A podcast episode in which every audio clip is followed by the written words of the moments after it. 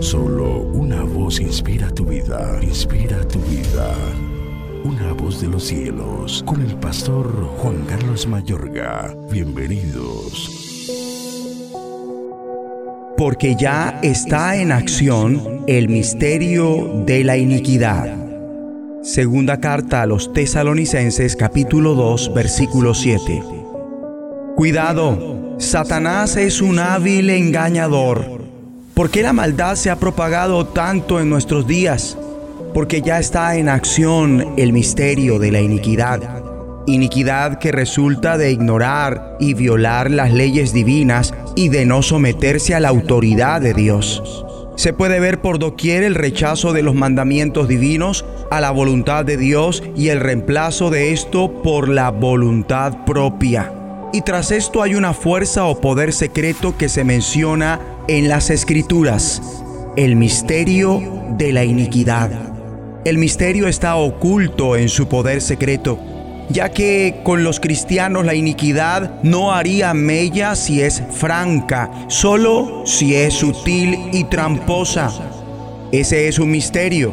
Como Dios no quiere que seamos desconocedores de este misterio o poder secreto, nos aconseja en relación a esto, para que Satanás no gane ventaja alguna sobre nosotros, pues no ignoramos sus maquinaciones. Satanás es un hábil engañador. Considere esto. Él llevó a la tercera parte de los ángeles a sublevarse contra Dios. Y aquello aconteció en una atmósfera ideal, en la misma presencia de nuestro glorioso Señor. Cristo nos previno que Satanás no era únicamente un tramposo, sino el mismo padre de la mentira. Igualmente nos alertó que las tretas de Satanás serían tan poderosas en los últimos tiempos que si fuera posible, aún los escogidos caerían en ellas. ¿Por qué tenemos que aterrarnos? Si pudo engañar a millones de ángeles del cielo, ¿por qué le resultaría complicado engañar a muchedumbre en este hábitat terrenal del cual es llamado el príncipe de la potestad del aire? Estos son los tiempos de los cuales el Señor profetizó, así que revise con minucia el llamado apremiante a la iglesia. Pero temo que como la serpiente con su astucia engañó a Eva, vuestros sentidos sean de alguna manera extraviados de la sincera fidelidad a Cristo. Aquí el Espíritu equipara la debilidad de los creyentes con el engaño de Eva. Ciertamente una de las proezas más sensacionales de Satanás fue ese. Eva habitaba en un entorno ideal, libre del dominio y la influencia maléfica. Andaba en la misma presencia de Dios, exenta de los tropiezos de la carne. Lograr que se sublevara desde luego fue una de las tretas más astutas de Satanás. Él apeló a estrategias sutiles y astutas para echar a perder la inocencia de su mente.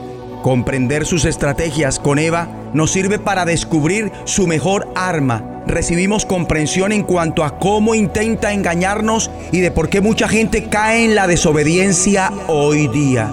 Tenga presente, Eva fue engañada para desobedecer, pero Adán conocía con exactitud lo que hacía.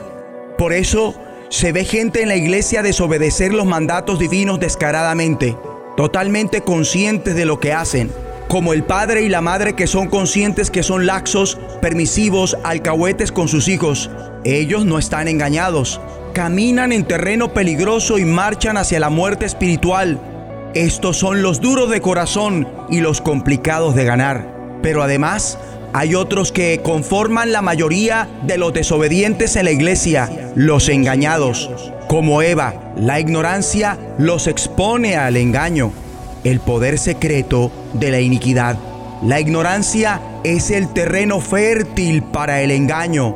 Dios dice, por tanto, mi pueblo fue llevado cautivo porque no tuvo conocimiento es el conocimiento revelado de los caminos de Dios y sus leyes espirituales que nos preservan de los engaños del adversario. La luz de su verdad lo descubre y nos resguarda de cualquier engaño.